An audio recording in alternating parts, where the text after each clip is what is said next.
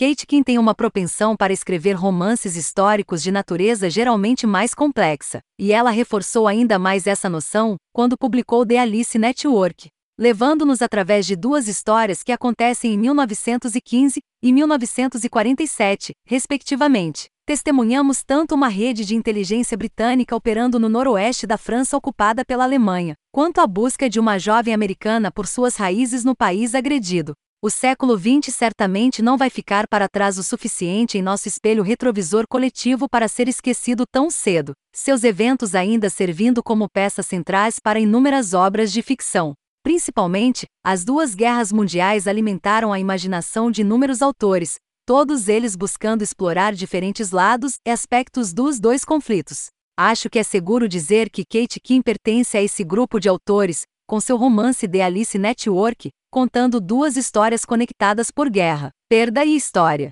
O mistério em torno de sua jornada pela França, o destino não resolvido de sua prima durante a Primeira Guerra Mundial, também parece um empurrãozinho e algo que fica visível em algum lugar ao fundo. Além disso, o pedaço de homem escocês parecia adicionar pouco ou nenhum valor à história, e ainda assim ele permaneceu conosco durante toda a coisa, a história fica mais interessante quando Charlotte cruza o caminho de Eve, mas neste momento a última parece que foi reduzida a uma casca de seu antigo eu, e a emoção da narrativa da Primeira Guerra Mundial não deve ser recapturada. Agora, eu disse que acho que toda essa abordagem tem um propósito anterior, e o que acredito que o autor tentou fazer foi dar uma janela moderna para um público moderno entender os eventos do passado, com a rapidez com que o tempo e a informação viajam hoje em dia, a cada década nos tornamos muito mais distantes dos eventos do passado do que em qualquer outra época da história humana. Acredito sinceramente que o autor achou necessário adicionar esse elemento moderno à história para ajudar os jovens leitores de hoje a acompanhar as apostas e os